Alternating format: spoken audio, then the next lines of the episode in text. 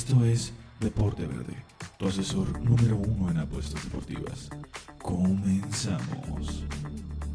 Familia, qué gusto, pero qué gusto tenerlo con nosotros en este su programa Deporte Verde, la señora Apuestas Deportivas número uno del mundo mundial.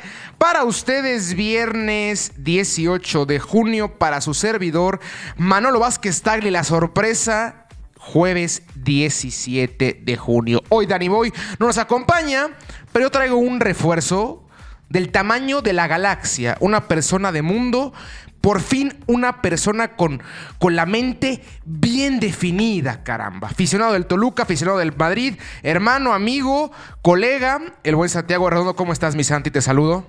Mi querido Aldo, qué gusto estar contigo por acá. Qué, qué placer volver a compartir micrófonos. Y otra pues, vez, como tú amigo. Lo dices, otra vez, amigo, sí. Y pues como tú lo dices, eh, pues alguien que sí entiende de, de fútbol, a qué equipos tiene que ir. Entendemos de qué se trata esto. Entendemos cómo va esto, usted no está para saberlo, no es para contarlos, pero teníamos cuántos, Santi, sin estar compartiendo micrófono, ¿cinco años?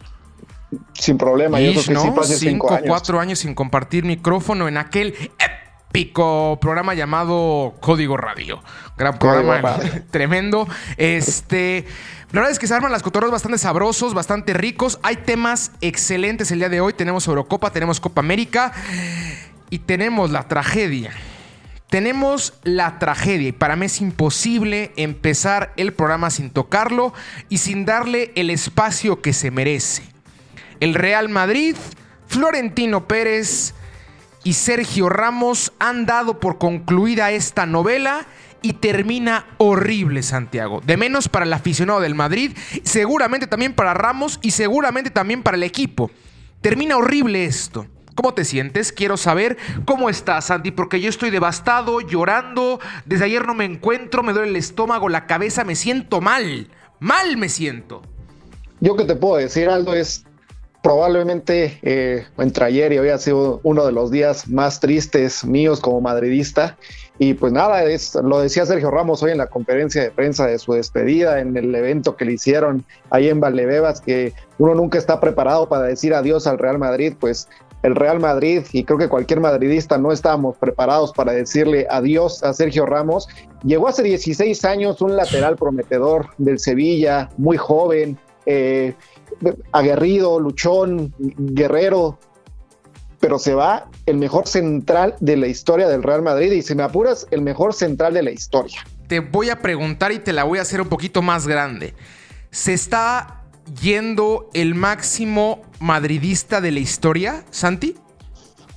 Lo pondría complicado, no sé, no sé si el máximo madridista de la historia, porque creo que podríamos faltarle un poco ahí el respeto al propio Bernabéu, a Di Stéfano, a figuras de ese calibre, pero de la era moderna, uno de los emblemas más grandes del Real Madrid, claro que sí, uno de los mejores capitanes de la historia del Real Madrid, Sí, creo que sin duda, es que eh, vamos a dimensionar a Sergio Ramos todavía más, pues a partir de la siguiente temporada, a partir de que ya no esté en el cuadro blanco, que ya no esté con el Madrid, pero dimensionar eso, dimensionar lo que le ha dado al Madrid y desde aquella final en Lisboa. Yo creo que ese es el momento cumbre de El la carrera de Sergio ¿no? Ramos, el parteaguas, porque no solamente definió que se fueron los tiempos extra y que por fin, eh, bueno, ya después le ganaron 4-1 Atlético de Madrid, que ganaron la Champions otra vez. No, no, no, definió el futuro del Real Madrid. A partir de ese gol, si, Ramos no marca ese gol al minuto 92-48, la historia moderna del Real Madrid o la historia reciente del Real Madrid no hubiera sido lo que es. Sergio Ramos le cambia la cara al Real Madrid a partir de ese gol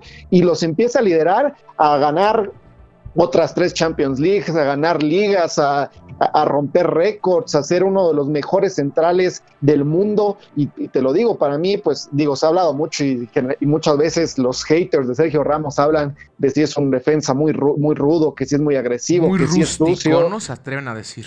Carajo. Pues, y lo- pero a ver, es que, pues, ¿qué, ¿qué posición juega? Es defensa central. Para mí un defensa central tiene que ser así, tiene que ser rudo, tiene que ser, tiene que imponer. Eh, yo, allá en mis tiempos, cuando jugaba, algún entrenador me dijo, como defensa central tienes que dar miedo, si no, no sirves para absolutamente nada. claro. Entonces, pues para mí eso es Sergio Ramos. Si no, si no te paras y le, le ves la cara enfrente a este tipo, a- eh, que sabes que se te va a ir a la yugular si es necesario por, por frenarte, pues bueno, entonces eh, estamos hablando de otro deporte completamente distinto. Y entonces en esa, en esa medida, sí, no sé si lo pondría como el madridista más grande de la historia, por, te repito, pues ha habido grandes madridistas. Claro empezando por Bernabéu, Di Stefano y podríamos irme por el, el propio Paco Gento, pero, eh, pero sí lo que ha hecho Sergio Ramos en los últimos años es para mí lo que ha puesto al Real Madrid en donde está en estos momentos, volver a ganar Champions League, la ansiada décima que tantos y tantos años esperábamos, ganar la onceava, ganar la doceava, ganar la treceava, eh, hombre, que hacer todo lo que ha hecho Sergio Ramos es impresionante. Y claro, estaba rodeado de un gran equipo porque, pues digo, sí, de acuerdo, de acuerdo, fue, pero fue Cristiano Ronaldo, pero yo creo que el emblema y pues claramente el capitán de este equipo y quien lideró este barco era Sergio Ramos. Y yo creo que también una parte importante de su, de su papel como capitán, para mí el vestuario del Real Madrid en los últimos años ha sido uno de los vestuarios más sanos en la historia. Completamente de acuerdo, completamente de acuerdo. Mucho se le achaca la mano de Zidane y las decisiones técnicas las cuales se tomaron después de que fuera Carlo, que se fuera Carlo Ancelotti y dejaron una estructura de estrellas. Necesitaban a alguien el cual lograra acomodar bien los egos, pero Ramos era seguramente el más importante en ese vestidor y yo comparto todo lo que dijiste y más. Para mí Ramos es, yo tengo 26 años, es el madridista que más me ha hecho vibrar, que más me ha hecho sentir, que, me que más me ha hecho decir, él, él es el Madrid. Si bien cristiano en números, era brutal lo que hacía el portugués, pero no se sentía aún ese cuerpo blanco, ¿no, Santi? No sentía esa, ese estirpe de soy del Madrid y me voy a morir con el Madrid, pase lo que pase. Que es algo que yo no encuentro hoy en día en Benzema nada más.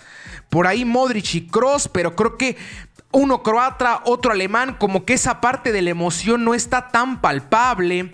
Entonces se nos fue posiblemente la cara principal del madridismo, la cara principal de levantarse y de ser el mejor día con día, creador del 90 y Ramos, creador de, de tantas y tantas y tantas epopeyas, las cuales creo yo salvo tu, mayor tu mejor opinión, no fueron este, respaldadas con la última edición de Florentino al no otorgarle dos años extra de contrato. Me parece una tontería si es que fue así, como se está manejando los medios, que Ramos no renueva porque solo le ofrecieron un año en lugar de dos. Me parece otra vez un brutal error por parte de Florentino. Porque hablando de nivel futbolístico, el señor todavía lo tenía. Si no, habrá que ver qué, qué pasa en el Madrid cuando no está en el campo. Barán corre como cabra loca. Melitao, un mes bien, cuatro mal. Un mes bien, cuatro mal. Nacho, que parece ser como en el básquetbol, ¿no? El mejor sexto hombre. No le alcanza para ser titular. Ahorita Álava llegará seguramente a acomodar las cosas. Pero, ay, ay, ay, Santiago, ¿quién va a gritar adentro del, Madrid? ¿Quién va a estar acomodando los hilos de la Casa Blanca? No, en eso estoy completamente de acuerdo. Yo creo que pues la figura de Sergio Ramos a nivel futbolístico estaba todavía para poder dar eh, el par de años que quería. Lo dijo él también eh, hoy por la mañana en el, en el evento en Valdebebas. Eh, me voy porque yo quería dos años, el dinero nunca fue problema. Eh, quería dos años por estabilidad, por futuro, por su propia familia. Le ofrecían uno y cuando iba a aceptar la oferta, pues que le avisaron que, estaba, que ya, no ya no estaba vigente esa oferta. Qué asco, carajo. y aquí yo también quiero mencionar algo. O sea, creo que es importante también eh, achacarle un poquito de la culpa a Sergio Ramos. Eh, por la forma en que negociaba sus, sus renovaciones. Sí, muy oscurito, ¿no? Muy por abajo. Y de, ay, me, marcó el, me marcó el United, ¿eh? Ojo ahí. Siempre, ¿no? que me puedo ir gratis a China a forrarme de dinero y como que todos esos estiras y aflojas y tensaba la cuerda lo más que podía. Le había resultado bien en todas las demás negociaciones. En esta le terminó por no resultar bien. Entonces no supo medir él y su representante también, ¿eh? René Ramos, su hermano, no supo medir bien qué tanto estaban tensando la cuerda en esta negociación. Sí, no muy dio para más, no dio para más, pues no daba para más. Entonces eh, es muy triste eh, aquí hay que destacar algo y que como madridista también, por más que me duela la salida de Sergio Ramos y como tú lo dices, que a tus 26 años es el madridista que más te ha hecho vibrar, eh, yo, yo, lo pondría eh, tal vez a mis 28 años a la par de, de Raúl, probablemente, pero a nivel, de a, nivel de títulos, más Raúl como me, me, tocó siendo un niño y era un poco más el, la emoción del niño. el héroe, ¿no? el héroe de niño, esa imagen de, del, del gigante, como nos jugó con Pepe, ¿no? Exactamente, completamente con, con, el buen Cardoso. Pero en este momento, pues Sergio Ramos ya como adulto, siendo un poco más consciente, sí, completamente lo que, lo que ha hecho vibrar Sergio Ramos es impresionante. Pero bueno, este me da gusto también pensar que no sé si, sea bueno o sea malo, pensaría yo que es bueno que se repite la, historia y que no es solamente un dicho dentro del Madrid, nadie está por encima del club y eso también es eh, nadie, esto es también muy importante. O sea, yo creo que pues el Real Madrid sigue, el Madrid va a seguir. Eh, no va a estar Ramos, va a pesar, va a haber un hueco, eso completamente, por más que llegue a la va, por más que Militao en, en, el cierre de temporada haya estado en un excelente nivel y yo creo que puede ser un central a futuro para el Madrid. Barán, uff, eh, Barán parece que solo juega bien si tiene a Ramos al lado. Con la selección francesa por ahí tampoco muestra completamente el nivel que muestra en el Madrid o que mostraba en el Madrid con Sergio Ramos al lado. Entonces, se va a notar, es el capitán y, todo el mundo lo va a notar. Y un dato interesante, Aldo, va a ser la primera vez en la historia del Real Madrid que los tres principales capitanes no van a ser españoles. Si te vas para atrás en los capitanes, eh, Sergio Ramos, Casillas, Raúl, Hierro, Sanchís, Chendo, españoles. Todos. Camacho en su momento, todos, prácticamente españoles. Ha habido segundos capitanes, obviamente, de otras nacionalidades. En su momento Roberto Carlos, ahorita Marcelo. Eh, Gracias Marcelo, ¿no, Santi? ¿O, todavía nos quedamos con Marcelo aún? ¿Seguimos pagando el salario? No, no, no, yo. Ya, por favor, ¿no? yo también creo que el, o si tuvieron la facilidad para sacar a Ramos, con permiso, Marcelo, que tiene dos años sin jugar la maldita pelota. Sí, no, no, no. No, ya también lo que dio Marcelo y en su momento para mí también era probablemente top 3 de los mejores laterales izquierdos del mundo, pero ya pasó un declive hace bastante ¿eh? tiempo. Un declive como pocas veces había visto yo en un futbolista, Santiago. o sea, muy extraño. todo. No sé si pasó por lo de Cristiano. Entonces, seguramente el capitán uno va a ser Karim, ¿no? Pues segura, digo, en, el papel y eh, si no se va Marcelo, pues va a ser Marcelo, pero va a ser Karim Benzema prácticamente todos los partidos porque dudo que Marcelo vaya a ser titular. Titular, ahora si se queda, esa es otra cosa, pero ya titular yo creo que en la cabeza de Ancelotti es, es Mendy, Álava, Barán y esa lateral derecha que sigue habiendo muchas dudas. Muchas dudas. ¿Por qué? Porque Dani Carvajal lo ves feo y se lastima, carajo. Está complicadísimo eso. Y pues Ordiazola no sé si sí le gusta Ancelotti. Sabía que con Zidane, pero ni por error, ¿eh? Ni por error antes habilito Valverde. Que juegues tú, que es tu natural. Entonces sigue habiendo esa pequeña espinita de menos en esa lateral derecha. Ay, la parte de atrás, Santiago, ¿cómo se viene? Eh? Y también en medio y también arriba. No se ve tampoco también el Madrid de cara a la siguiente temporada, a menos que llegue el ya tan ansiado niño maravilla, el ya tan ansiado sucesor del trono. Pues justamente eso es lo que yo quería comentar contigo. Si llega Mbappé, se tiene que reforzar el Madrid. Si llega Mbappé, pues sería eh, un refuerzo de lujo y le cambia la cara al Madrid. Yo pensaría que un jugador de la calidad de Mbappé, del nivel de Mbappé, sí le cambia la cara al Madrid. Sí, claro. Fuera de eso, híjole, te hace falta reforzarte, regresará Dani Ceballos, regresará Odegaard, esos serán tus refuerzos en el medio campo. te van a seguir sacando las papas del fuego como llevan haciendo los últimos años entre Cross, Casemiro y Modric. Valverde lo hace muy bien, ¿eh? Yo amo a Valverde. Valverde es un jugadorazo. Yo voy a muerte con Valverde. Pero la lateral derecha a mí con Odriozola no, a mí Odriozola no me termina por convencer. Creo que si lo si lo comparas con Carvajal es un, abismo de diferencia en nivel futbolístico. ¿no? Pero como siempre, Florentino, muy bien, enorme. Florentino, igual que con lo de Reguilón tremendo. 40 millones se vendió al Inter y se rumora, Santiago, que va a llegar al París por 70. Enorme, Florentino, otra vez, carajo.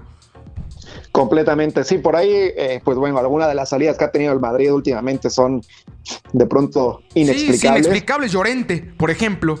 Llorente también. Para eh, mí fue el pues mejor hombre de la temporada de este año, en la Liga Española, Santiago. Ah, pero completamente. Pero, sí, sí, sí, pero bastantito. Hay muchos. Oh, que Luis Suárez, ¿cómo jugó? Y ahora me lo tiene jugando al lateral derecho en la selección española. De todo. También, por favor, eso. Juega de todo. Es un crack. Es, es nieto de Gento, ¿no, Santi? Si no me equivoco. Correcto. Nieto de Gento, sangre de campeón. Sangre del Madrid, carajo. Sangre madridista, sí. Pero bueno, pues se vienen momentos complicados. Se otra vez. Se acaba una era del Madrid. ¿eh? Se, veía desde que se fue Cristiano Ronaldo que se empezó a acabar una era. Yo creo que aunque por ahí queden Casemiro, quede Cross, quede Modric, que bueno, a Casemiro le quedan kilómetros todavía por recorrer. Modric se va a retirar en el Madrid también, ¿no? Está a punto de renovar. Sí, ya renovó, Modric ya renovó, este, se va a retirar en el Madrid, pero se viene una nueva era, se acabó esa era de las cuatro Champions, de la era, pues Sergio Ramos. Sergio Ramos, lleva Sergio Ramos en el Madrid?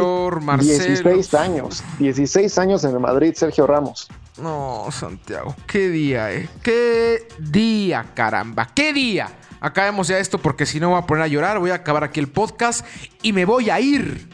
Yo me voy a ir. Yo, no, yo no quiero hablar de nada más. Yo ya no quiero hablar de nada nunca, ni con mi papá ni con mi mamá, nada, no quiero hablar.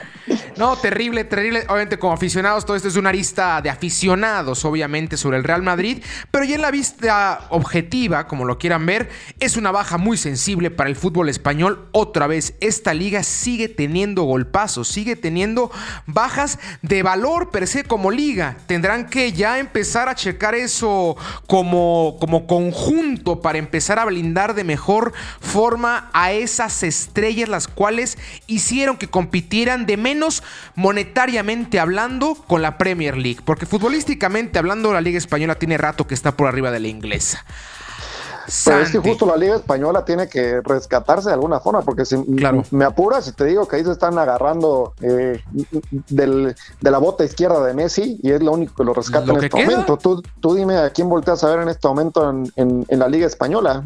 Pues vamos, el, peso del nombre del Real Madrid y el peso del nombre del Barcelona, claro, pero más allá de eso, las figuras que quieres ver y para, y para nosotros tal vez que ya tenemos unos cuantos años viendo y que nos tocó ver en sus inicios a Ronaldinho, a Ronaldo, Ronaldo en la Liga Española, después llegar a Messi, a Cristiano Ronaldo, pero las nuevas generaciones, pues, ¿a quién van a querer ver? Van a querer ver a jugadores como Mbappé, pues en este momento al propio Haaland, eh, ver al, Manchester City, al Chelsea que llegaron a la final de la Champions League, al Liverpool que tiene por ahí a, a, la, a, Van Dijk cuando se recupere. Eh, pues, jugadores así, la Liga Española en este momento pues sigue dependiendo completamente mediáticamente y deportivamente que la gente que lo voltee a ver, pues del enano este, este genio. Del tal, del tal Messi, ¿no? Diría José Mourinho. Ahorita que estás hablando ya de, de, ligas, agrandémoslos un poquito más y vamos a selecciones. Vamos con la Eurocopa. Santi, la cual arrancó el viernes pasado. Creo yo que empieza a verse ligeramente mejor que todos Italia. La sorpresa ligeramente, ¿eh? no, no, no porque Italia no vaya a trascender y no porque Italia sea una selección importante, sino sorpresa por lo brutal que se ve. Lo brutal, fluyen de una manera increíble. Cantidad de variantes inconmensurables. Campeón de Champions con Jorginho Locatelli que lo quiere todo el mundo. Lo quieren los Bulls, Santiago, yo creo, para, para ayudar ahí a Zach Levine. Lo quieren todos. A los Bulls lo que, lo que nos pasa está bueno, entonces nos, quedamos con lo que Sí, sí, para que ponga a repartirse arriba con Inmóvil, con Insigne, Kies en la banca, Velardi también del Sassuolo, que es un astro, y aparte atrás llegan con 11 partidos consecutivos, dos en esta Eurocopa Santi, sin recibir gol. 11 al hilo. ¿Quién le va a hacer ruido? Aparte, obviamente, de Francia, creo yo. ¿A quién tienes como candidatos? ¿Quién te gustó? ¿Quién te llenó más el ojo en estos primeros partidos de fase de grupos? Pues mira, sí, completamente de acuerdo contigo que Italia, yo no esperaba mucho de Italia y más allá del récord de partidos que llegaban sin, sin haber perdido, sin encajar gol, lo que fuera, estos partidos de pronto sí son de eliminatoria, pero te puede jugar, tocar jugar contra Liechtenstein en un partido de eliminatoria y entra dentro de ese récord. Entonces, para mí sí es sorpresa lo de Italia, no por lo que ha hecho históricamente. Claro, si yo te digo, ah, es sorpresa por Italia, por su historia, pues no, estaría yo completamente sí, no, no, te mete un zape, no, un señor de 50. Comper, ¿de qué estás hablando? ¿Cómo sorpresa? Exactamente, pero en este momento, claro que es una sorpresa por lo que venía haciendo Italia en los últimos años. No clasificó ni siquiera al Mundial pasado. Entonces no, no hay que perder de vista eso. Lo que está haciendo en estos momentos es una sorpresa. Para mí es ah, caray, ahí está Italia. Ah, no, no, lo tenía yo dentro de, los, de lo estipulado. Fuera de Italia, que ya lo estamos platicando, que pues sí es una sorpresa, están jugando a un muy buen nivel. Y es que aparte, yo quiero destacar algo de, Italia, sin, no sé si estés de acuerdo, pero no está haciendo el catenacho. está jugando bien al fútbol y defendiendo muy bien. Hubo una revolución, ¿no? De estilos desde esa Italia de Cesare Parandelli en el 2012, que perdiera la final en contra de Italia. Creo que fue ahí el cambio de actitud en, la fuerza Azzurra y dejaron de ser la principal fortaleza la parte defensiva y creo que empezó a ser una fortaleza más como en bloque, como un equipo y también un poquito de la mano que no han encontrado ese recambio con los dos de atrás, ¿no? Con, con Bonucci y con Chiellini. Siguen sin haber esas grandes imágenes defensivas en Italia, ¿no?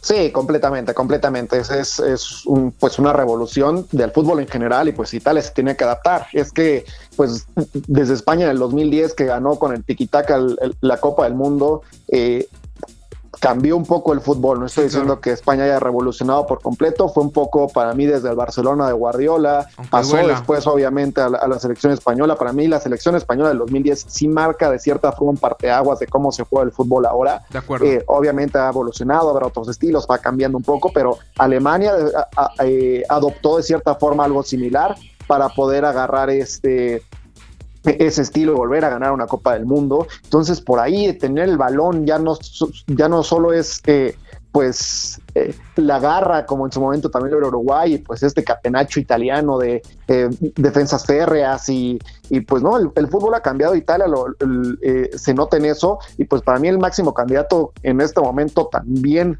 y bueno, creo que es para todos que es Francia, pues lo demuestra también, el pie que tiene Francia mamita mía, que entre Griezmann, este, Benzema, Mbappé, Pogba, eh, tienes, a, tienes a Kanté que no solamente roba el balón, sino que también eh, sabe distribuirlo bien. El pie que tiene Barán en el fondo, pues tampoco es nada. Pembe, Lucas Hernández, Pavar, Tupamecano, Dialot, Lloris, maldita sea. Y aparte contra Alemania, perdón que te interrumpa, aparte contra Alemania, demostraron que saben sufrir.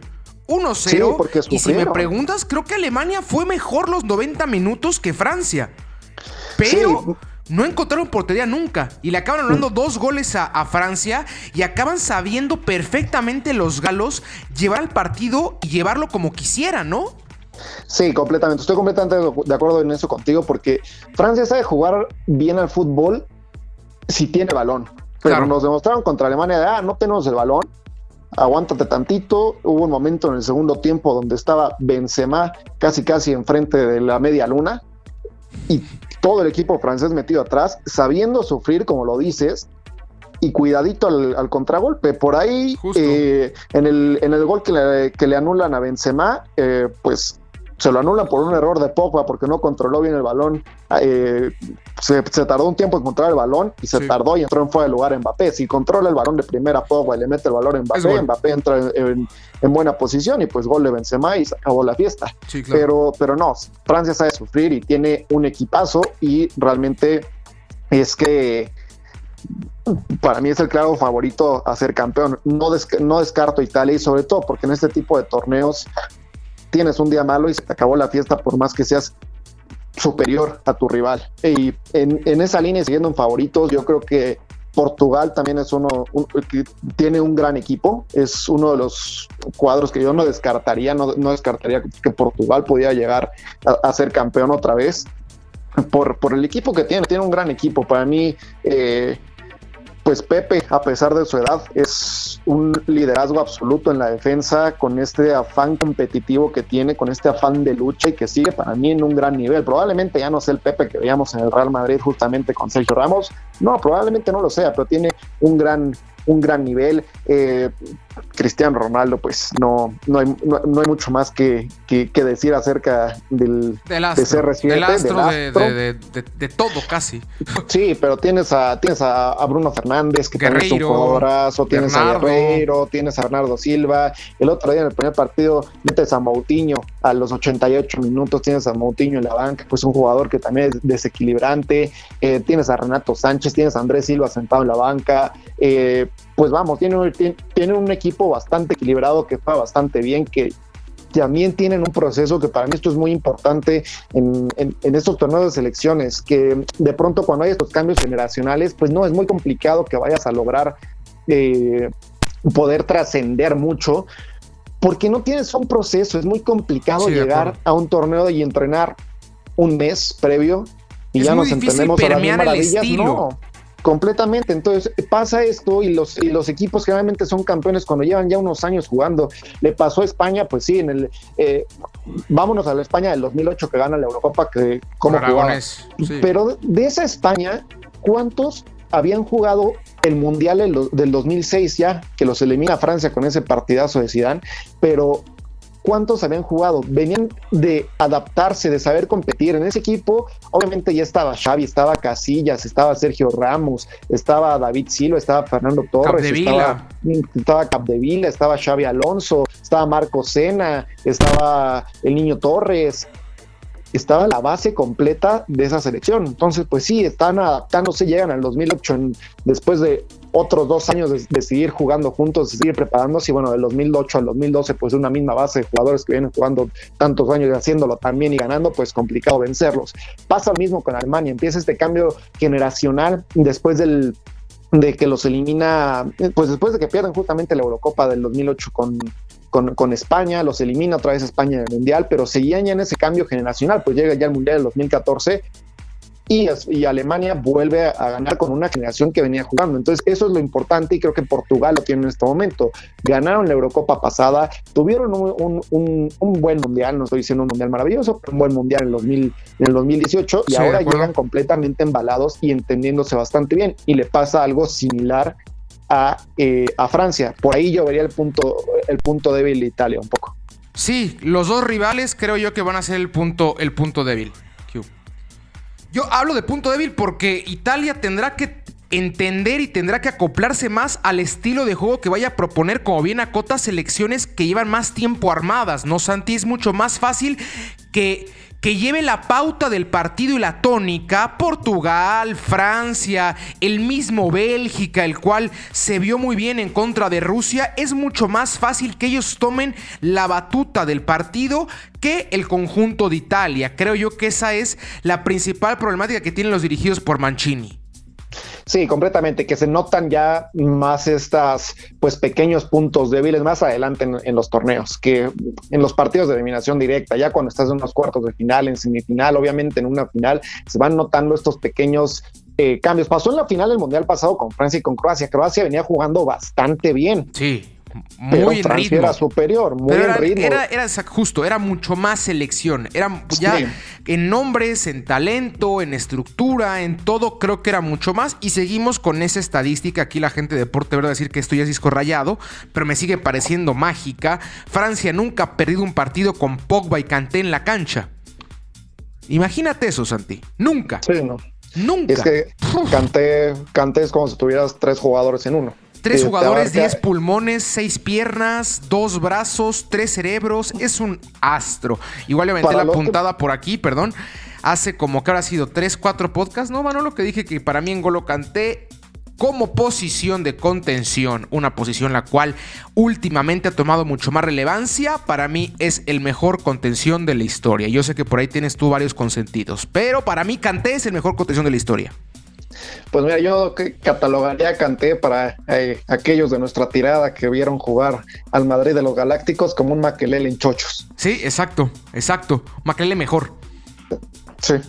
Sí, de acuerdo, sí, de acuerdo. Muy interesante lo que vimos. Bélgica, ¿te gustó Bélgica? ¿Crees que el número uno del mundo pueda llegar a competir a grandes escalas o seguirá siendo la eterna promesa, algo que veíamos con España antes, ¿no? Santiago en, la década de los 90, principios de, este siglo, siempre era el uff, qué tremenda selección, pero llegaban esos momentos importantes y no alcanzaban a dar ese último paso. Este Bélgica empieza a parecerse a eso, a ese Holanda, igual que siempre con grandes nombres, con gran fútbol, pero ese pasito no lo toman. ¿Crees que, que, vuelva a ser lo mismo esta Eurocopa o, ahora sí será la buena? Ahorita que me recuerdas España y antes de contestarte estaba recordando el otro día ese mundial del 2002, el robo de, el Gandour entre España y Corea del Sur. pero, bueno, aquellos tiempos, aquellos tiempos donde España justamente no llegaba y yo creo que Bélgica no le veo eh, en estos momentos cómo competir ya en un partido de eliminación directa contra alguna potencia como Francia, contra la propia Italia, eh, Portugal, yo creo que incluso si me pones un, partido de eliminación directa entre Portugal y Bélgica, me quedo con Portugal. Yo no creo que Bélgica vaya a ser este el torneo donde, donde dé ese pasito y mis argumentos son estos. Eh, Hazard, que es probablemente su figura principal, no jugó absolutamente a nada en la temporada. Difiere un poco, creo que Kevin. Creo que De Bruyne es el mejor. Yo estoy yo, para mí es mejor jugador De Bruyne, pero una, pero la figura para mí de la selección y su capitán y todo es Hazard. Pero sí, para mí De Bruyne es mejor. Para mí De Bruyne es un mejor jugador que le falta esa compañía dentro del campo con Bélgica para poder llegar a ser lo que hace en el Manchester City. Eh, y Hazard ahí es donde entra un poco el conflicto de que jugó eh, canicas toda la temporada en Madrid, no, no hizo absolutamente nada. A sacarse pelusa del ombligo, de esa tremenda panza la cual se cargaba el ratero este. Completamente. Y Lukaku, pues Lukaku sí es un, es un muy buen delantero. Cerró tremendo, cerró tremendo la temporada. Cerró tremendo, completamente. Este es un, es un delantero explosivo que te puede definir eh, a campo abierto, definiciones, remates, eh, o sea, sí, pero siento que le falta esa conjunción y le falta ese destello que no solamente puede tener solo eh, Kevin De Bruyne. O sea, para mí Bélgica es Kevin De Bruyne. Escuchaba hace poco, eh, no recuerdo en dónde y para me, voy a, evitar la cita, pero lo escuché. Este que para que las selecciones que ganan eh, torneos importantes tienen en, en su equipo a jugadores que son top 3 del mundo en cada línea. Y me voy, por ejemplo, con, eh, con la España del 2010 que ganó el Mundial. Tú ponías a Casillas y pues probablemente Casillas mejor en la discusión de ser el mejor por todo el mundo en ese momento.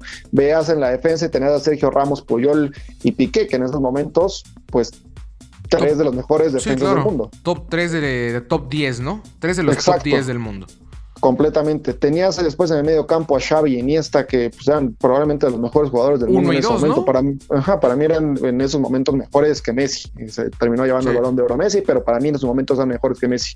Tenías adelante a, al Guaje Villa, que pues era probablemente uno de los mejores delanteros del mundo en ese momento. Entonces, poniendo en comparación eso y yéndonos también a, a lo que se ve en el en, en los últimos torneos ganados, eh, por ahí Portugal es el caso más extraño porque no creo que lo estuviera como tal. Tenía a Cristiano Ronaldo, sí, pero no creo que lo estuviera como tal en, cada línea en la sí, no, ni en portería, ni en la parte defensiva. A lo mejor hay debatible con el lateral con Guerrero, que es para mí es un astro, con Fonté del lado derecho, pero poco más, ¿eh? Poco más. Y Francia en el, 2000, en, el 2018 para ganar el Mundial, pues sí, tenías a Mbappé, un, astro, tenías a Griezmann también en muy buen nivel, tenías a Varane y un Titi los dos en un gran nivel, tenías en el medio campo a Pogba, eh, a Kanté, tienes de los mejores jugadores del mundo en cada línea y no creo que Bélgica tenga de los mejores jugadores del mundo en cada línea. Para mí tiene en una línea a uno de los mejores jugadores del mundo como es De Bruyne y en la portería a, Courtois también que tuvo una gran temporada. Ahí en fuera eh, no no hay ese complemento para poder pensar que puede vencer a Francia. Gran argumento, eh, Santi no lo había visto así, estoy muy de acuerdo contigo, creo que tanto en la parte defensiva, creo que el que más, o sea, Vermeilen, Invertongen ya tienen igual 335 años disputando, partidos de fútbol.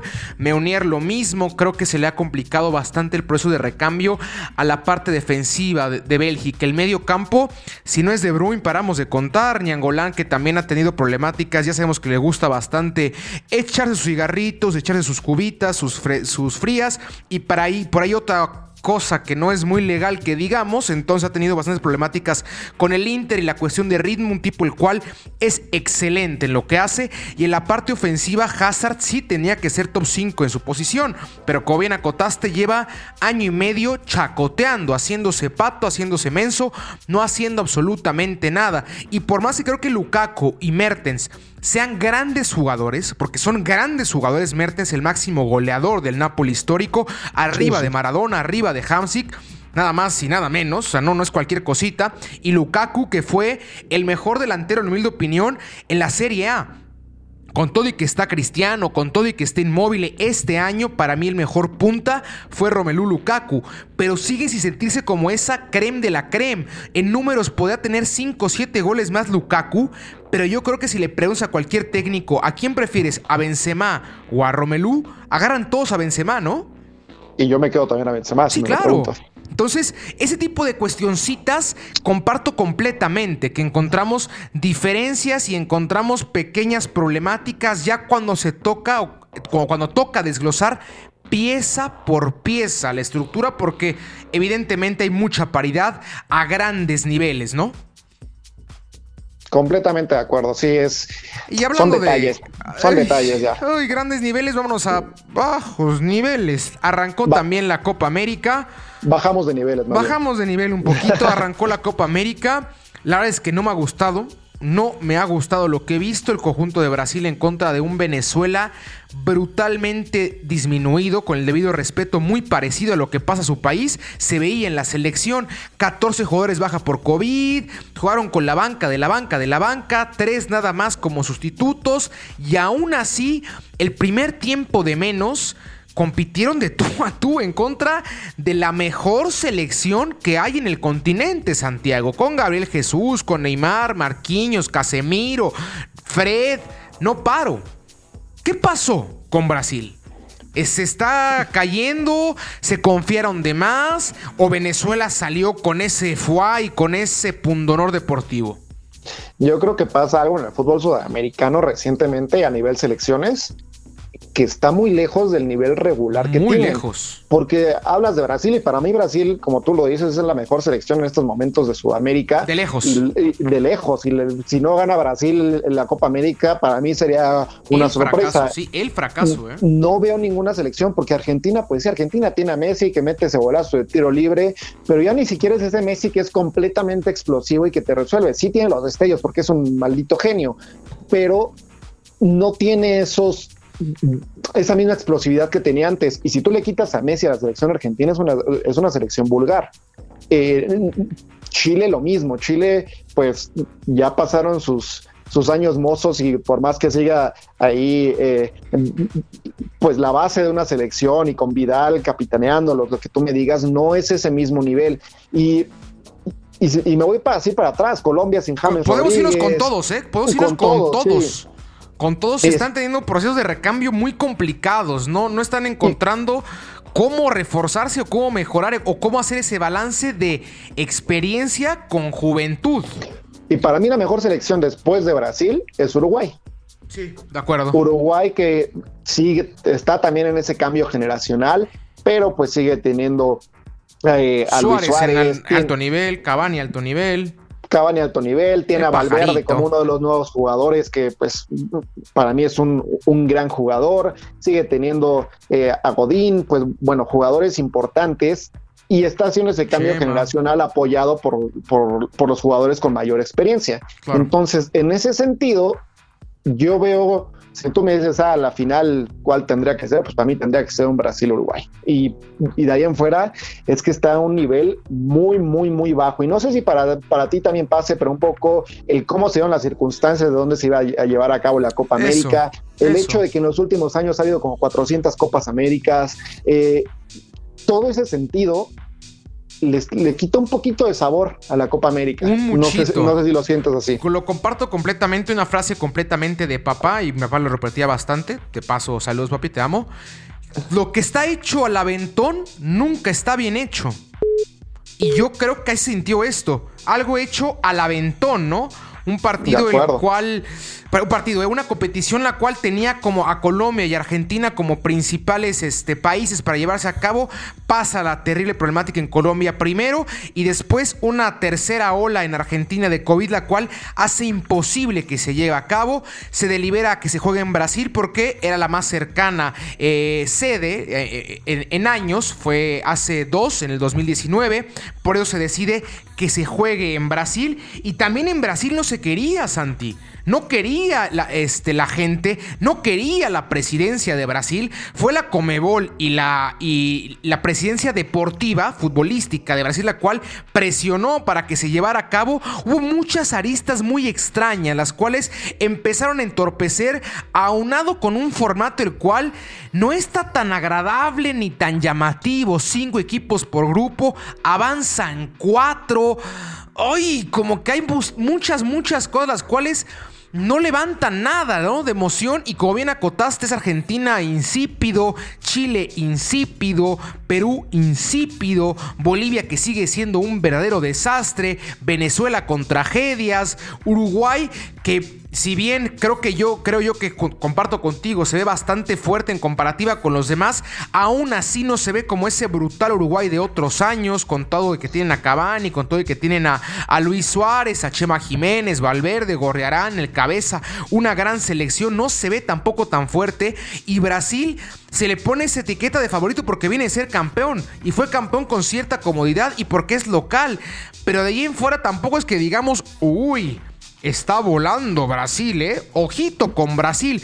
4, 5, 6, 7 selecciones de la Eurocopa hoy en día, pero se mean, ¿eh? Se pitorrean en la Copa América.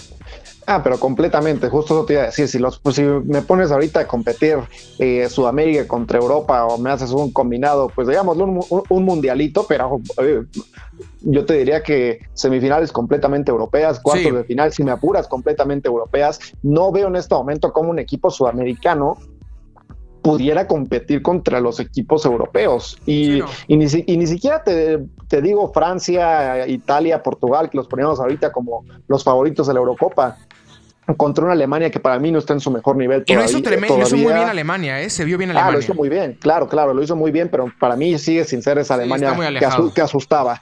Eh, si le pones ahorita a España a competir contra que España para mí no está en un, eh, en un, en un buen nivel, tampoco creo que pasaría mayores, mayores apuros compitiendo contra cualquiera de, del, de Sudamérica. En estos momentos para mí con Mebol no está al nivel de la UEFA. Ojalá, ojalá se levante por el bien del continente, por el bien del fútbol y por el bien del Mundial de Qatar 2022. Con esto llegamos al fin del Fútbol. Buenos partidos los que se vienen este, más adelante. Creo que aún es muy premeditado para poderle dar aún más desglose a cada grupo, a cada llave. Poco a poco que vaya evolucionando el torneo, iremos desglosándolo. Santi, vámonos antes de acabar el, el programa con un tema el cual yo sé que a ti te encanta por fin. Por fin traigo a alguien que lo ama como yo, caramba. El deporte ráfaga, también el Boy, también Danny Boy últimamente se ha vuelto fanático ferviente. Yo sé que tú eres Bull, yo sé que tú eres de Chicago, ahorita no se encuentran. ¿Qué te ha parecido estos brutalmente atípicos playoffs? Qué forma de romper lo que parecería que iba a ser cada cosa, ¿no? De menos una muestra de lo que vimos ayer miércoles.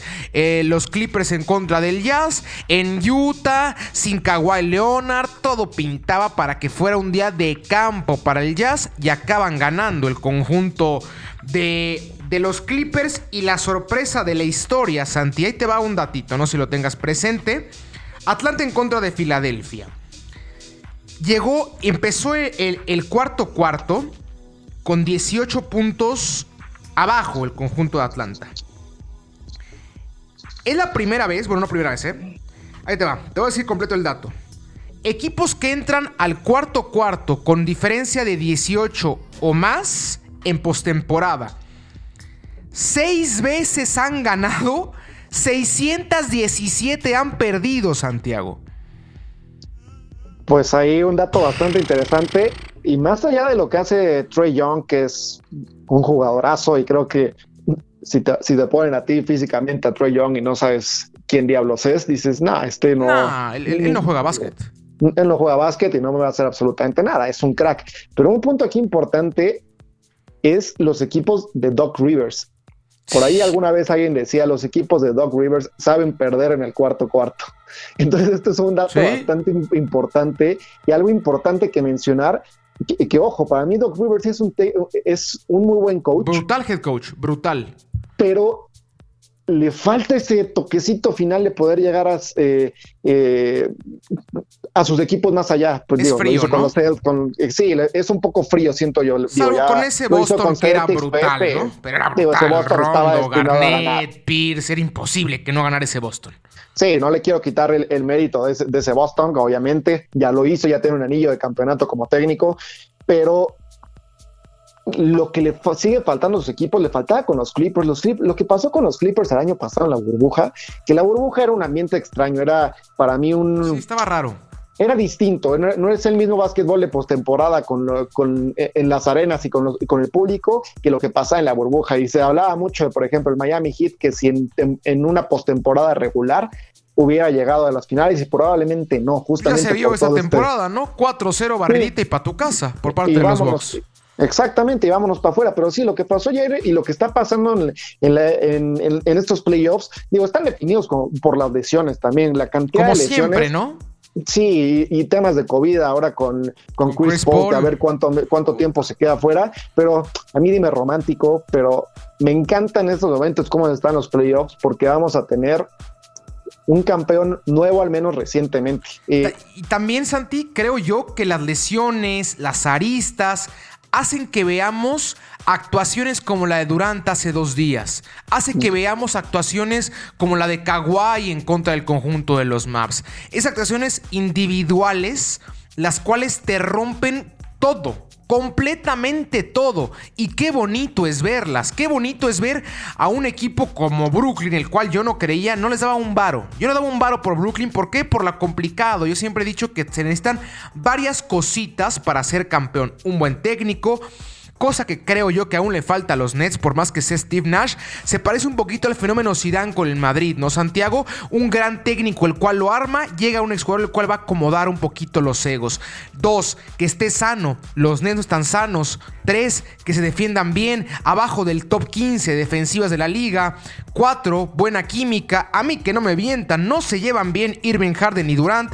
¿Sabes? Todo eso no lo encuentro en los Nets y aún así están ganando, y aún así están avanzando y si hoy me apuras con la baja, triste baja de Chris Paul, creo yo que es el equipo a vencer. Estoy completamente de acuerdo con eso. Difiero un poco en qué tan buena sea la relación entre Harden, Durant y Irving. Por lo menos entre Harden y Durant. ¿Son cuates? no creo que sea, no estoy diciendo que sean cuates, pero deportivamente y para poder competir juntos en un equipo, creo que lo llevan bien por lo menos Harden y Durant lo siento así, y más por su pasado en, en, OKC, que pueden llegar a tener esa relación de no somos amigos, no somos cuates, pero una relación sana profesionalmente, digámoslo así, y que pueden llegar a tenerlo. Y creo que se demostró un poco en el partido pasado en esta eh, actuación y se me acaban los adjetivos para, para describir lo que hizo eh, Kevin Durant jugando cada minuto del partido en un partido decisivo e importante para, para, para los Nets, para pues, las aspiraciones que, que tenían y haciendo absolutamente todo, tiros ridículos, tiros ridículos, defendiendo, echándose, pues como se dice, el equipo al hombro completamente y siendo un jugador trascendental, o sea, es una actuación eh, histórica lo que hizo Kevin Durant. Y el hecho de que, eh, pero más allá de lo que hizo Kevin, Kevin Durant eh, en el partido que fue impresionante, sí quiero destacar lo que hizo Harden regresando de una lesión, tuvo momentos importantes cerca ya del final del partido, al final del tercer cuarto, principios del cuarto cuarto, con asistencias importantes. Defensivamente, eh, raro, en él. Hay una jugada en el cuarto cuarto que justamente le van a hacer el, 2 a 1 eh, que está marcando a Anterocompo y le dicen, no, no, no, espérate, lo tengo controlado, se voltea Anterocompo, falla el tiro, vámonos. Harden en ese sentido lo vi muy involucrado y siento que era algo que le, que le faltaba un poco en Houston, que de pronto en los partidos importantes de postemporada podía sentirse un poco perdido en el, en, el lado defensivo. Que sí, ofensivamente, si, si se enracha, te mete partidos de 35 puntos fácil, pero defensivamente siempre era que le faltaba ese, pues ese extra, ese, esa sensación. soy el máximo anotador de puntos en la liga, ¿no? exactamente, y esa sensación de playoffs, es que es distinto el, el básquetbol de playoffs que el básquetbol de temporada regular y se tiene que sentir. Y los jugadores que, que, marcan esa diferencia en los playoffs son los que lo sienten, los que saben la diferencia. Un Kawhi Leonard que tú lo puedes ver con la misma cara en todo momento, pero que si tiene que... Eh, que meter en el papel de playoffs, te mete partidos de 40 puntos. Sí, no, Mr. Playoffs, Kawhi, ¿eh? Mr. Playoff. Completamente, y te mete defensivas que dices, ¿y este tipo de dónde sacó esa mano para para robar el balón. Y el partido que hizo contra los Maps en el partido decisivo, y ni siquiera todavía en el partido decisivo, sino en el partido en el juego 6, donde llegaron también los Maps con ventaja al cuarto cuarto y si no fue porque tiraron tres de, empezaron tirando 3 de 17 en ese cuarto, ahí se acaba la serie, pero lo que hizo Kawhi Leonard para que tiraran 3 de 17 justamente y no solamente los puntos que anotó, es uno de los puntos importantes y creo que en eso se está notando también en Brooklyn. También Jeff Green se, se, enrachó bastante bien, o sea, para mí fue el, el, compañero ideal de, de, Kevin Durant en el partido muy bien, pasado. Muy bien, Blake. Eh, y y están teniendo ese, ese compromiso que es armaron un super team. Yo no soy partidario de los super teams, tú lo sabes, pero armaron, armaron un super team y están involucrados con que ese super team llegue a su objetivo, que es ganar el anillo de la NBA. Y se nota, y se nota también en el propio Blake Griffin. Blake Griffin la, estadística esta que no la tengo completamente clara en estos momentos, pero que no había eh, donkeado con los Pistons en no sé cuánto tiempo, creo que hizo dos donks con los Pistons y aquí ya ha donkeado 44 veces. Por, es un poco... por cuarto, ¿no? Cuatro por cuarto. exactamente, es el compromiso un poco que se ve ahí. Y para mí una clave, y creo que va a ser un punto importante, y para mí por eso, y digo, y por, y, por quién sabe cuánto tiempo voy a estar fuera Chris Paul, eh, el claro favorito para mí ahorita son los Nets. Sí, sí, sí, sí son el rival a vencer por ese involucramiento que noté de, James Harden saliendo de una lesión, no habiendo jugado un solo partido de esta serie y dándolo todo defensivamente, porque ofensivamente tuvo un mal partido.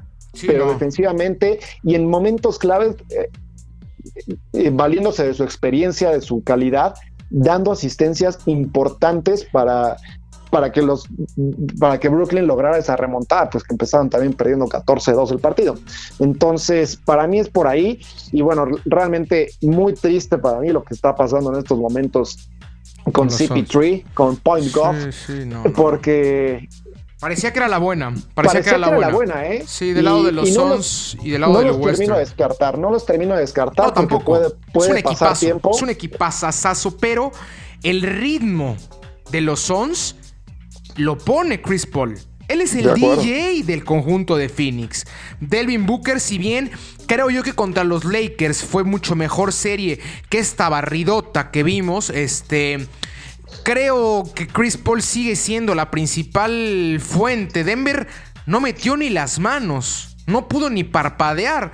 Tan solo hay otra vez, hay otra vez Bridges, Cameron Payne con un tremendo cierre de temporada. Chris Paul, reitero, el que lleva el ritmo. Devin Booker que top que será 7, top 10 rookies. Hay muchas, muchas, muchas cosas que me gustan muchísimo de los Suns.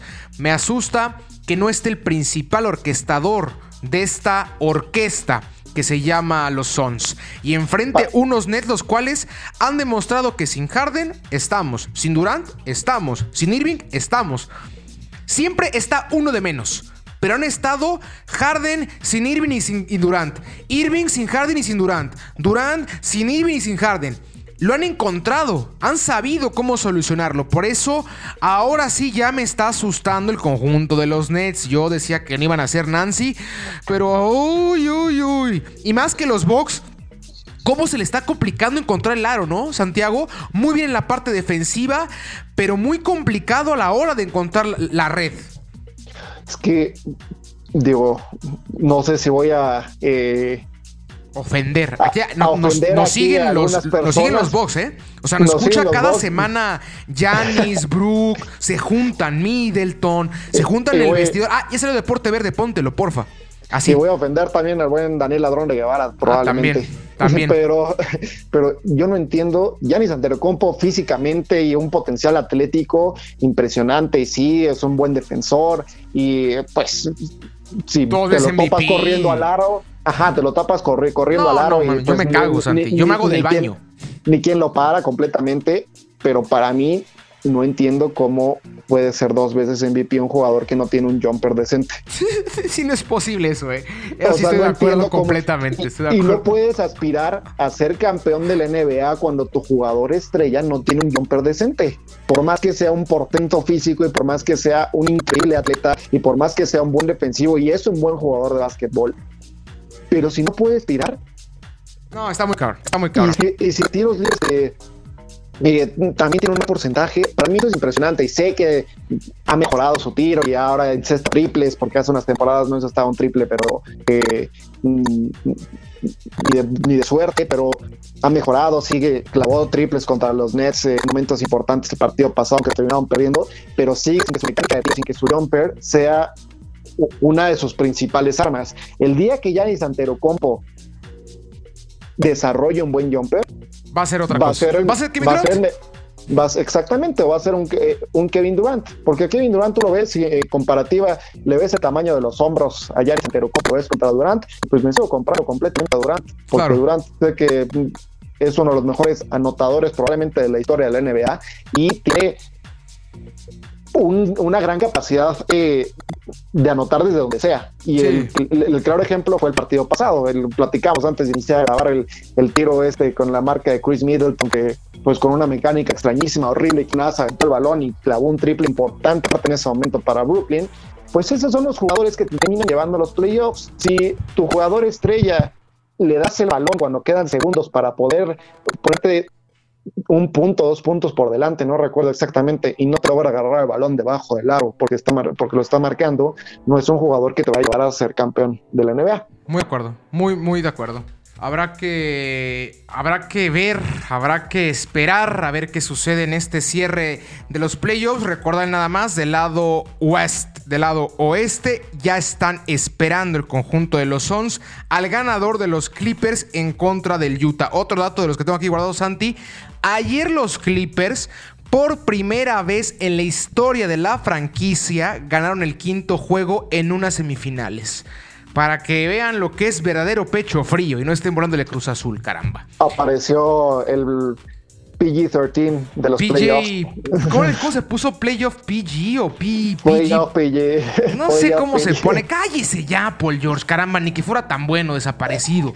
A mí me Caramba. impresiona Paul George, pero bueno, ayer tuvo un partido de gran aquellos partido, que ¿eh? nos hizo soñar cuando jugaba en Indiana que iba a ser un gran, gran jugador. Para mí es un buen jugador hasta ahí, pero también Exacto. hablando justo de jugadores que no te van a llevar absolutamente a ningún lado a nivel de, de anillos, Paul George es uno de esos. Y, el- el- y de Filadelfia parece ser que salió otro muy parecido a él. Un tipo que en temporada regular cómo vuela, cómo brilla, qué, qué guapo se ve.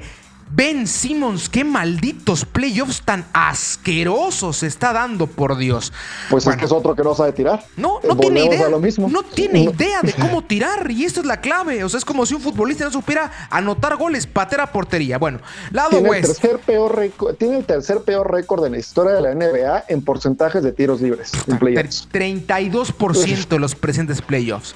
Lado Sí. West les decía, los dos esperando al ganador de los Clippers en contra del Jazz 3 a 2 va la serie a favor del conjunto de los Clippers y el siguiente partido es en el Staples Center. Parece ser que el conjunto de Los Ángeles ahora sí llegará a una final. Y del otro lado, del lado del este, tenemos al conjunto de Atlanta 3 a 2 arriba de Filadelfia. Ya les decía del partido pasado, una verdadera locura. Este conjunto de Atlanta, el cual la principal clave del eliminatorio ha sido hacerle doble y hasta triple marca al mejor hombre por demasiado del conjunto de Filadelfia. Me refiero al señor Joel Embiid, el cual no ha encontrado esa cantidad de puntos las cuales marca diferencia para el conjunto de Filadelfia y si le sumamos que Tobias Harris está completamente desaparecido y Ben Simmons sí aparece pero no mete ni por error una canasta, las cosas pintan complicadas para el conjunto de Filadelfia y Atlanta que se parece mucho a Miami, no Santiago del año pasado. Ese equipo con mucho corazón, sin tanto reflector, sin tanto nombre, pero que dudo dudo que los Nets digan, ¡yay! Nos va a tocar Atlanta. Estoy de acuerdo contigo, pero creo que si los Nets les toca Atlanta, seguirían pasando a los Nets. Sí. Y hablando, sí, estoy, se parecen un poco al, a- Al hit. a los- al hit del, del año pasado y eh, agarrando también un poco el factor que ya platicábamos del- de la localía, de tener al público en el estadio, bueno, en la arena. eh, pues bueno, eso también le suma un factor extra Atlanta, pero a mí no me sorprendería Que que, Filadelfia. se fuera a siete juegos Sí, y, a mí se llevara- y se llevaran los Sixers porque tiene, eh, tiene un buen equipo y como tú, lo, como tú lo mencionas, Joel Embiid está hecho un jugadorazo, probablemente le esté faltando eh, anotar un poco, unos cuantos más de Yo puntos. creo que También le falta falta que como anoten los compañía. demás, carajo. Porque Oye, si traes oye, doble, triple, ¿Y cómo ves a Seth Curry que parece que este, le robó unos, unos cuantos poderes a su hermano una vez que lo eliminaron? No, eh, lo hizo. lo- igual lo vimos la en los playoffs pasados con, con los Maps. Es, Sí. es- tiene- cierra con porcentajes altísimos, altísimos en cuestión de tres. Creo que lo hace muy bien el, el carnal Curry. Y, y la, la otra llave, el conjunto de los Bucks en contra de los Nets. Los Bucks que parecían que se iban a enfilar, a avanzar, con muchísimos problemas, pero ya se cayó ligeramente eso. 3 a 2 arriba Brooklyn. La diferencia de los Clippers y del partido de Atlanta es que este se juega en Milwaukee. Los Bucks son locales, entonces aún hay una ligera velita de esperanza. Ya habrá más Aunque- tiempo la próxima semana para cotorrearlo. al- al- Dímelo. hay que decirle aquí al auditorio que es probable que cuando escuchen esto mañana, ya los Nets estén en la final del- de la conferencia este. También, Porque también. Hoy, hoy jueves 17 se, se, Se puede definir juega todo. El, se juega el pues partido de eliminación, como se le dice. El todo por el todo. Entonces, tómalo existe la posibilidad de que ya Brooklyn esté en la final mañana que la gente esté escuchando esto. Ya, yo creo que de este al otro, Santi, te das otra vuelta a esta tu casa, en este tu primero de muchos capítulos, esperemos con nosotros, eh, para platicar de las finales, para ahora sí darle, darle un desglose a cada equipo, cuáles son las falencias, qué tiene que mejorar, qué tiene que hacer, tin, tin, tin, todo a detalle, ¿no? Me parece perfecto, Alo. Yo encantado de poder seguir platicando contigo. Eso, de las invitaciones, las invitaciones que vengan, yo feliz de, de poder estar por Papi, acá. esta es tu casa. Esta es tu casa siempre de los sempres. Con esto llegamos al final y ya. Uy, nos alargamos, Manolito, ¿eh? Nos alargamos un poquito. Se armó buena la plática el día de hoy, Santi. En serio, un honor, un gusto volver a compartir micrófonos contigo. Repito, no va a ser la primera vez, la última vez, mejor dicho. Van a haber muchas, pero muchos, pero muchos más proyectos y muchos, pero muchos más este, programas con el buen Santi Redondo. Así que, Santi, gracias. Tus redes sociales, este, despedidas, saludos, lo que gustes y mandes, hermano. El primero de, de muchos otros, mi querido Aldo, y te repito otra vez, qué gusto poder compartir micrófonos otra vez contigo, poder platicar de, de lo que nos gusta. Ya también platicaremos cuando regrese la Liga MX de nuestros poderosísimos Diablos Rojos. Del Toluca, caramba. Entonces, pues por aquí nos seguimos escuchando. Un gusto poder compartir micrófonos contigo otra vez, Aldo. Abrazo fuerte. Abrazo, mi Santi. Con eso vamos al final, Manolito. Gracias. Te amo. Eh, siga la cuenta de Campix en Instagram, arroba Campix. Asesoría de apuestas deportivas 24-7. Lo que guste en MLB, básquet, Eurocopa, Copa Oro, Copa América, caballos, squash, ping pong, nado sincronizado, todo. Todo lo que se le ocurra. Yo fui Aldo Ramos. Que tenga una excelente semana. Un abrazo. Que haya suerte.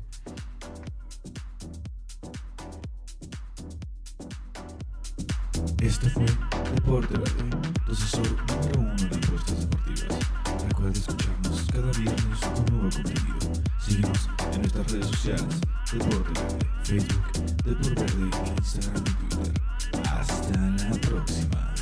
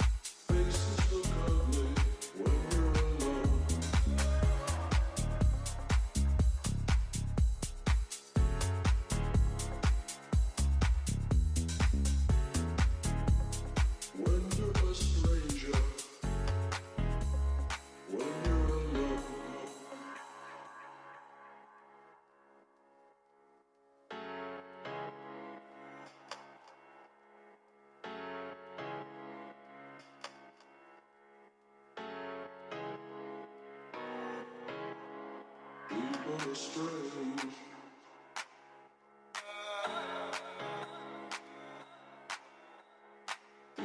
strange when you're alone. People are strange when you're a stranger. Faces look ugly.